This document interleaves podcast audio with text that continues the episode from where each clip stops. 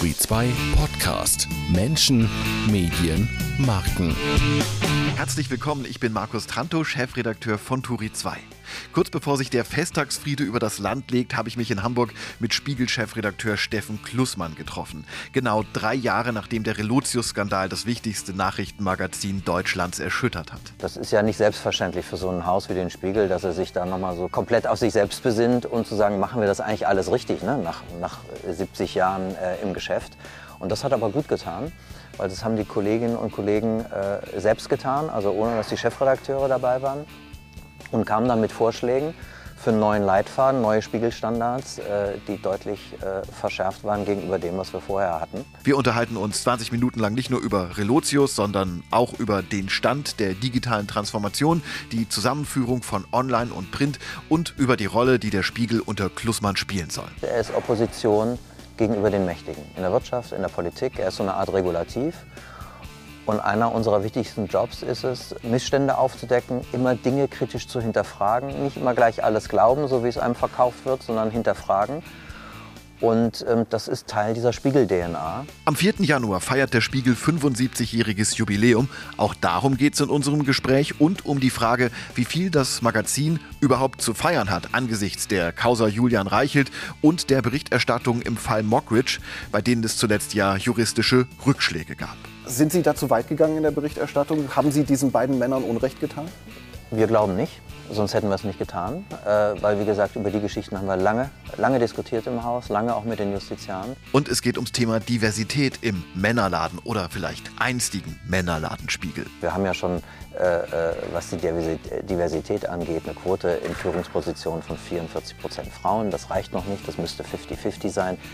Aber ich habe schon das Gefühl, dass wir da auf einem ganz guten Weg sind. Und äh, lassen Sie sich überraschen. Es hängt auch davon ab, wann hier irgendwann wieder ein neuer Chefredakteur ansteht. Dann gucken wir mal, ob es eine Frau wird, ob es ein Migrant wird oder vielleicht beides, keine Ahnung. Das Gespräch mit Steffen Klussmann gibt es jetzt hier im Turi 2 Podcast oder, wenn Sie mögen, auch als Video aus einem pandemiebedingt ziemlich verwaisten Spiegelhaus an der Erikusspitze in Hamburg. Das Ganze auf Turi 2 TV und den Link gibt es in den Show Notes.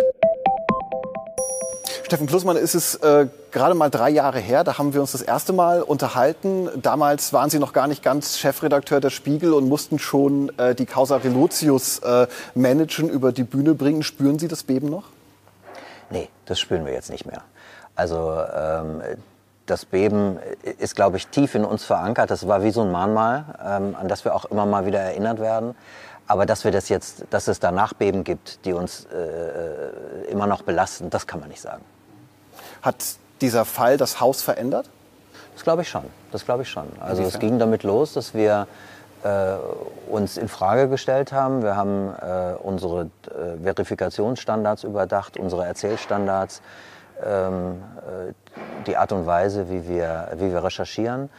Das ist ja nicht selbstverständlich für so ein Haus wie den Spiegel, dass er sich da nochmal so komplett ähm, komplett auf sich selbst besinnt und zu sagen, machen wir das eigentlich alles richtig, ne? nach, nach 70 Jahren äh, im Geschäft.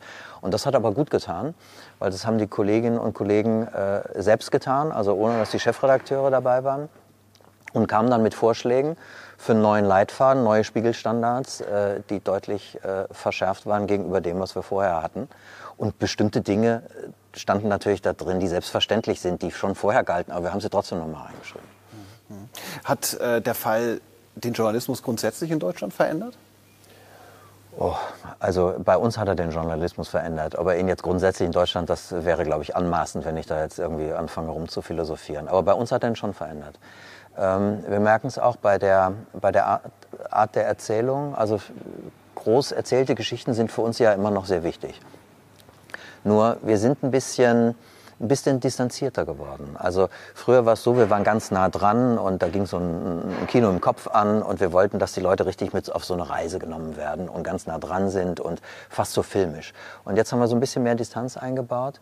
Äh, so ein bisschen mehr so dieses amerikanische Reporting, das tut uns, glaube ich, ganz gut. Die Geschichten bleiben trotzdem super, wenn sie gut recherchiert sind, auch wenn man sozusagen einen Schritt zurücktritt und das macht aber, das macht das Ganze ein bisschen, ähm, ja, wie soll ich sagen, vielleicht ein bisschen ernsthafter, glaubwürdiger, ähm, ein Ticken distanzierter, was im Journalismus auch nicht, äh, nicht schaden kann. Hm.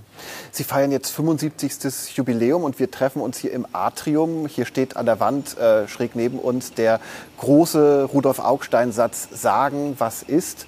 Hm, trifft es für den Journalismus der Spiegel noch zu, sagen, was ist, oder wird das, was ist, immer mehr zur Verhandlungsmasse?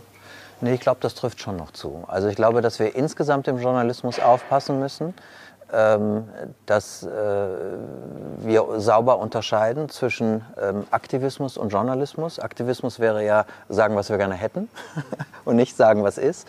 Aber da achten wir schon sehr drauf, dass, äh, dass dieser Leitspruch und dieser, dieser Grundsatz äh, von Rudolf Augstein hier immer noch gilt. Wird das, was ist, auch ein Stück weit heutzutage vor Gerichten verhandelt und von gewieften Medienanwälten durchgedrückt? Also äh, sagen wir mal so, es ist deutlich härter geworden.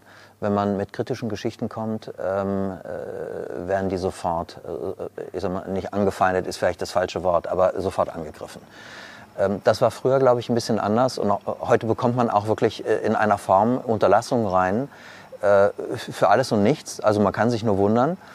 Ähm, und die müssen wir dann durchfechten. Ne? Also wenn eine Geschichte bei uns entsteht, gerade eine investigative Geschichte oder eine Geschichte, wo wir wissen, es kann brenzlig werden, dann sind bei uns natürlich die Dokumentare von vornherein dabei, die Justiziare, das wird alles x-mal gegengecheckt. Und wenn wir dann so eine Geschichte veröffentlichen und dann äh, geht jemand gegen uns vor, dann gehen wir auch wirklich durch alle äh, Instanzen und in der Regel ähm, äh, kommen wir damit auch durch. Äh, ich frage auch deswegen, weil die Causa Reichelt äh, ja. und in der Causa Mockritsch, da haben Sie äh, gerade vor Gericht Rückschläge erlitten oder ja. erfahren, äh, um das wertfreier zu formulieren. Ähm, sind Sie da zu weit gegangen in der Berichterstattung? Haben Sie diesen beiden Männern Unrecht getan? Wir glauben nicht. Sonst hätten wir es nicht getan, äh, weil wie gesagt über die Geschichten haben wir lange, lange diskutiert im Haus, lange auch mit den Justiziaren. Bei Julian Reichelt äh, äh, geht es tatsächlich mehr um eine Formalie. Äh, wir hätten ihn selbst konsultieren sollen und uns nicht an die Pressestelle von Springer, was wir getan haben für die Konfrontation. Da kann man jetzt sagen, naja, die wird es schon weitergeleitet haben. Aber gut, äh, das lasse ich jetzt mal so stehen. Äh, werden wir sehen, wie das am Ende ausgeht. Und äh, bei Mockridge war es so, ähm, das Landgericht Köln, wo der Fall ja als erstes lag, hatte uns ja, glaube ich, in neun von zehn Punkten äh, Recht gegeben. Dann wurde es da abgezogen, nach, nach, nach Hamburg verlagert. Das Landesgericht sieht das ein bisschen anders.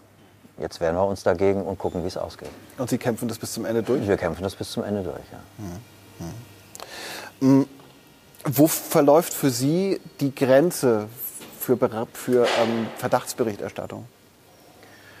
Naja, das diskutieren wir natürlich vorher. Es muss immer äh, äh, von einem Interesse für eine breite Öffentlichkeit sein, sonst ist es keine Geschichte.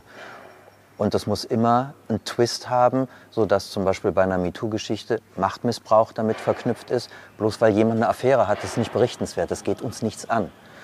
Ähm, so, und Verdachtsberichterstattung, ein Stück weit äh, äh, kann man quälen. Auch nicht alles, was wir aufschreiben, ähm, manchmal liest es sich so, als seien wir uns nicht sicher. Wir sind uns ziemlich sicher, wir können es nur nicht so aufschreiben, weil wir auch unsere Quellen schützen müssen. Also da darf man, muss man auch, wir wissen oft viel mehr als das, was wir aufschreiben. Wenn wir das alles aufschreiben würden, dann äh, würden wir Quellen offenlegen. Das wollen wir nicht, deswegen sind wir da sehr zurückhaltend. Wenn in Deutschland eine Firma oder auch eine Privatperson einen Fragenkatalog vom Spiegel kommt, dann gehen bei dem in der Regel alle Alarmglocken an. Ähm, sind Sie gerne gefürchtet? Och, gerne gefürchtet würde ich nicht sagen. Nee. Ähm, wenn es, ich sag mal so, wenn, wenn die Alarmglocken zu Recht angeht, finde ich das gut. ähm, aber gerne gefürchtet, das würde ich nicht sagen. Nee.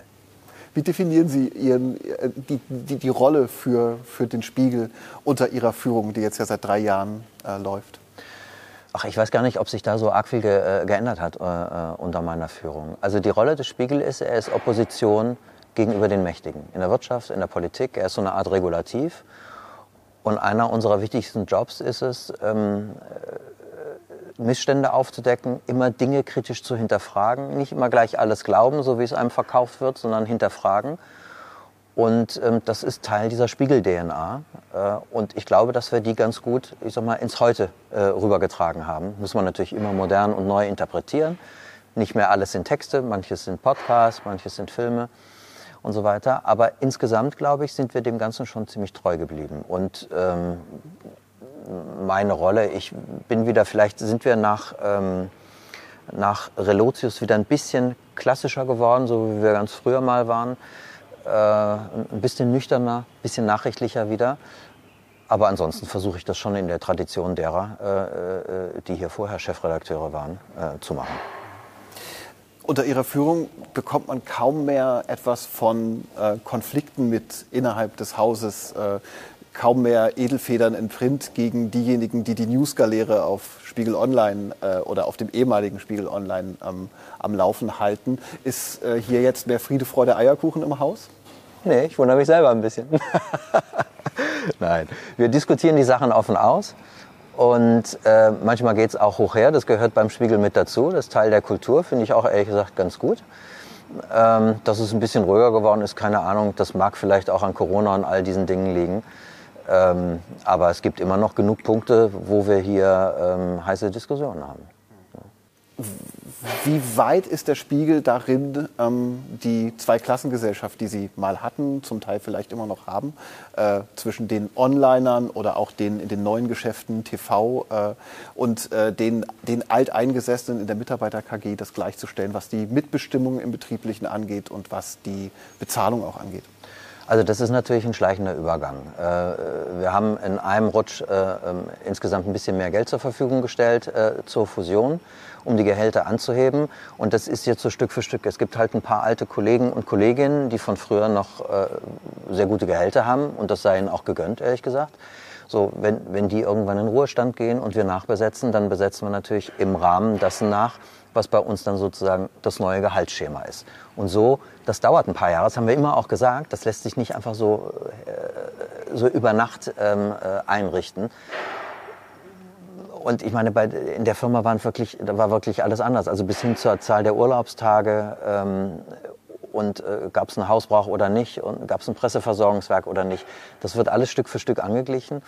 Aber bis das richtig angeglichen ist und wir alle sozusagen unter einem Schema arbeiten, was für alle okay ist, wird es noch ein Weilchen dauern.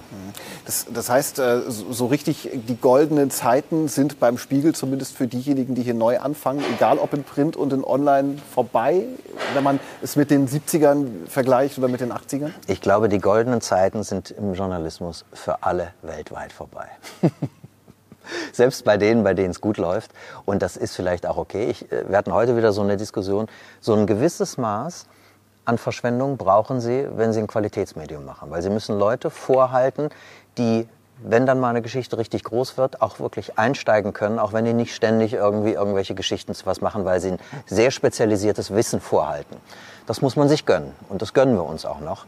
Gönnen wir uns vielleicht nicht mehr ganz so wie früher, weil wir natürlich jetzt auch einfach viel mehr Stoffe machen, viel mehr Inventar vorhalten für Spiegel.de. Also das, diese, diese Plattform entwickelt natürlich auch einen gigantischen Sog jeden Morgen in der Konferenz. Ne? Da sollen Stoffe drauf, die auch hinter der Bezahlschranke funktionieren. Und äh, wir haben schon alle inzwischen deutlich mehr zu tun. Mhm. Was, was ja auffällt, ist, dass die Angleichung der Marken Spiegel Online habe ich jetzt gerade ist mir gerade noch mal rausgerutscht, aber eigentlich passiert Spiegel Online gar nicht mehr, sondern es ist der Spiegel im Netz, es ist der Spiegel gedruckt. Ähm, finden das die Printkollegen, sag ich mal, oder die alten Printkollegen okay, inzwischen auf Online zu erscheinen? Oh ja, oh ja. Ähm, äh, gerade viele von den Korrespondenten, die früher fast ausschließlich die Auslandskorrespondenten fürs, fürs Heft geschrieben haben, schreiben heute liebend gern auch für die Website, weil sie halt auch merken, was das für eine Power hat, wie viele Leute man da erreicht. Das ist ja teilweise gigantisch. Ne? In Print äh, ist die Auflage bei Ihnen rückläufig, wie fast überall. Ähm, in Online hat es dagegen gerade einen ordentlichen Schub gegeben in diesem Jahr, was die Reichweite angeht. Ähm, gleichzeitig haben Sie gerade mitgeteilt, dass Sie mit dem Abo äh, deutlich mehr Geld verdienen als äh, im, im, letzten Jahr, vor allen Dingen mit dem Digital-Abo. Das heißt, da, da, stehen die Zeichen tatsächlich auf, auf Wachstum. Klingt alles sehr gut und sehr rund, aber ähm, wie viel digitalen Wandel hat der Spiegel noch vor sich? Oh, ich glaube noch eine ganze Menge. Ähm, wir haben immer noch ein, äh, ein, ein Heft äh, ein großes gedrucktes, äh, was immer noch ziemlich groß ist. Und ähm, wir wissen alle nicht, wie viel davon übrig bleibt. Ähm, wenn es so ist wie in Amerika, kann ich Ihnen sagen, wird nichts überbleiben. Von den Magazinen ist quasi kaum was übrig geblieben. Der Medienwandel in Deutschland findet deutlich langsamer statt äh, als, als in Ländern wie Amerika. Das kann ich Ihnen nicht sagen. Ich weiß nur, dass da, wo neue Abonnenten, wo die Dynamik herkommt, neue Abonnentinnen und Abonnenten, die kriegen wir heute vor allen Dingen in der digitalen Welt. Und da sollten wir dann auch gucken, äh, dass wir sie da reinholen. Wichtig ist schon, dass wir das Heft noch so gut es geht ähm, erhalten. Wir haben auch ein Redesign gemacht äh, äh, Anfang des Jahres im, Frühjahr äh, und das wird immer noch sehr liebevoll behandelt, weil es halt auch immer noch groß ist, immer noch sehr viel Vertriebserlöse ähm, bringt. Aber insgesamt muss man einfach sagen, spielt die Musik im Digitalen und da läuft es für uns tatsächlich ganz gut. Äh, wenn es uns gelingt, dass das, das alte, das Printgeschäft langsam nur abröckelt und wir äh, äh, weiter solche Schübe haben im Digitalen, das wäre super, weil dann kriegen wir die gesamte Auflage sogar äh, ins Wachsen. Ähm, wichtig wäre, dass es das zumindest ausgleicht. Ne? Also dass, mhm. das, was, die, äh, was im, im, im Schafft im es das Geschäft aktuell? Also kann, können die, Im Aktu die, also letztes Jahr und dieses Jahr äh, läuft es richtig gut. Da überkompensieren wir sogar das, was in Print wegbröckelt mit dem Digitalen. Wir hatten uns vorgenommen, dass wir ähm, Anfang des Jahres oder Ende letzten Jahres hatten wir uns vorgenommen, dass wir von ziemlich genau 100 voll bezahlten Digital-Abos in fünf Jahren auf 200 gehen. Und wir hatten jetzt schon ähm, Ende des dritten Quartals dieses Jahr, also nach neun Monaten, hatten wir 140. Keine Ahnung, wo wir jetzt Ende des vierten sind. Aber das läuft ganz gut. Keine Ahnung, wie lange das noch in der Form so läuft. Ne, irgendwann hat man auch mal seine, seine Fans alle erreicht. Und dann fängt so eine Art Verdrängungswettbewerb mit anderen Marken an. Aber ich glaube, so die nächsten zwei, drei Jahre im Digitalen äh, könnten tatsächlich noch ganz gut funktionieren. Wie definieren Sie Erfolg? Na, Erfolg definiere ich äh, äh darüber, äh, über Auflage, über Zitationen. Sind wir relevant? Äh, werden wir woanders zitiert? Nehmen die Leute uns ernst? Ähm, haben die Geschichten einen Impact, ähm, äh, die wir da machen? Und wenn das alles, äh, alles stimmt ähm, und die Qualität stimmt, also wenn man das zurückgespiegelt bekommt, aber auch intern wir das Gefühl haben, das, was wir da machen, ist gut, dann würde ich sagen, ist das erfolgreich. Hm. Sie feiern jetzt 75. Jubiläum. Wie feiern Sie das? Gibt es überhaupt Gründe zu feiern, Möglichkeiten zu feiern, auch aufgrund der Corona-Bedingungen? Das Haus habe ich hier, glaube ich, noch nie so leer erlebt wie heute. Ja, Corona versaut einem irgendwie alles. also wir werden wahrscheinlich irgendwie digital irgendwie am 4. alle einmal anstoßen, das ist der Plan. Und ähm, äh, so Gott will und diese Pandemie dann irgendwann mal ein bisschen nachlässt, äh, hoffe ich, dass wir vielleicht im, im April oder im Mai äh, mit einer großen Veranstaltung auch in Berlin nachfeiern können, ein paar Leute einladen können und uns mal wieder ein bisschen krachen lassen. Mhm. Ähm, mit Blick auf 2022, ähm, was wird für den Spiegel wichtig? Na, wir haben uns so ein paar Sachen vorgenommen, äh, so Kleinigkeiten, wenn Sie so wollen, die wir so nachjustieren. Also wir wollen ein, ein kleines, schlagkräftiges News-Team aufbauen, äh, was äh, neben den großen äh, Nachrichten- und Fachressorts äh, ähm, ganz gezielt auf Nachrichtenjagd geht. Wir wollen die Investigation stärken. Ähm, wir, wir haben äh, Exzellenzworkshops aufgesetzt ähm, in diesem Jahr. Da kommen jetzt die ganzen Ergebnisse, wo wir uns zu bestimmten Bereichen überlegt haben, wie können wir noch eine Schippe drauflegen, wie können wir noch besser werden in den verschiedenen Bereichen. Und ähm, wenn da die Ergebnisse kommen, fassen wir das zusammen und dann müssen wir das auch umsetzen. Ne? Also nur ein Workshop für einen Workshop willen, das braucht auch kein Mensch.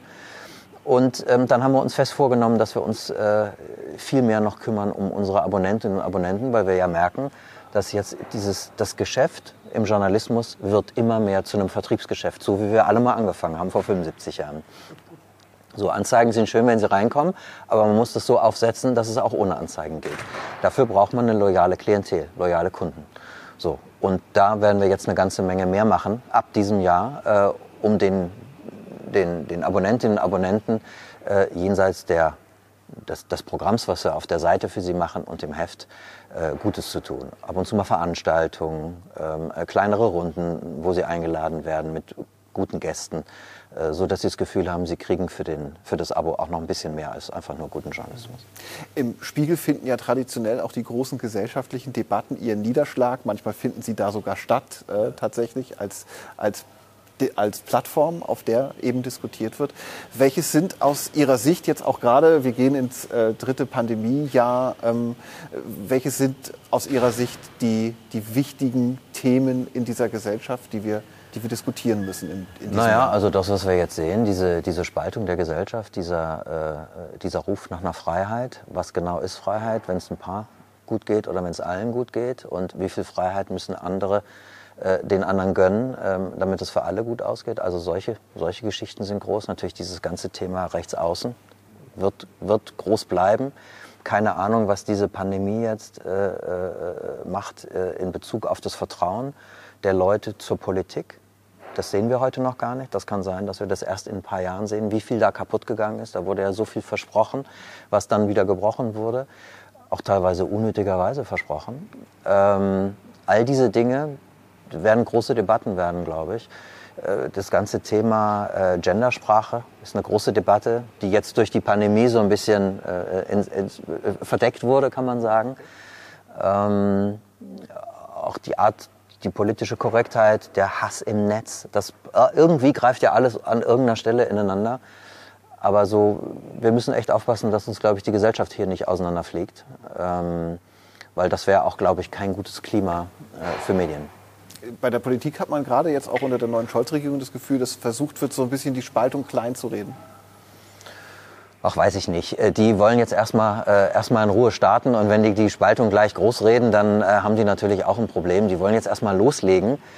Ähm, aber irgendwann äh, steht sozusagen äh, die Wahrheit ins Haus und dann können die nichts mehr kleinreden, selbst wenn sie das jetzt tun. Am Anfang muss man denen, glaube ich, ein bisschen Credit geben für das, was sie da tun. Ähm, Sie sind der, wenn ich richtig gezählt habe, 17. Chefredakteur des, des, des Spiegel. Wann erleben wir die erste Chefredakteurin des Spiegel? Keine Ahnung. Äh, das entscheide ja nicht ich. Ähm, aber das ist nicht ausgeschlossen, dass das äh, irgendwann mal kommt. Ich würde mich freuen. Wann erleben wir den ersten Migranten oder Migranten oder erste Migranten an der Spitze dieses Hohen Hauses? Das weiß ich nicht. Das kann ich Ihnen nie sagen. Wäre das wünschenswert, dass das irgendwann passiert? Na klar, na klar. Aber, aber wissen Sie, das ist, das entscheide ja nicht ich. Also was wir schon versuchen ist, dass wir hier insgesamt, wir haben ja schon, äh, äh was die Diversität angeht, eine Quote in Führungspositionen von 44 Prozent Frauen. Das reicht noch nicht, das müsste 50-50 sein. Ähm, wir geben uns da Mühe, das ist ein Prozess, der ist manchmal auch langwierig. Äh, das ist ja mal ein Männerladen gewesen hier. Aber ich habe schon das Gefühl, dass wir da auf einem ganz guten Weg sind. Und äh, lassen Sie überraschen. Es hängt auch davon ab, wann hier irgendwann wieder ein neuer Chefredakteur ansteht. Dann gucken wir mal, ob es eine Frau wird, ob es ein Migrant wird oder vielleicht beides. Keine Ahnung. Das entscheide dann auch nicht ich. Herr Klusmann, ganz vielen Dank für das Gespräch und Ihre Gerne. Zeit. Gerne. Turi 2 Podcast. Abonnieren Sie uns unter turi2.de slash podcast sowie bei Spotify, iTunes, Deezer und Audio Now.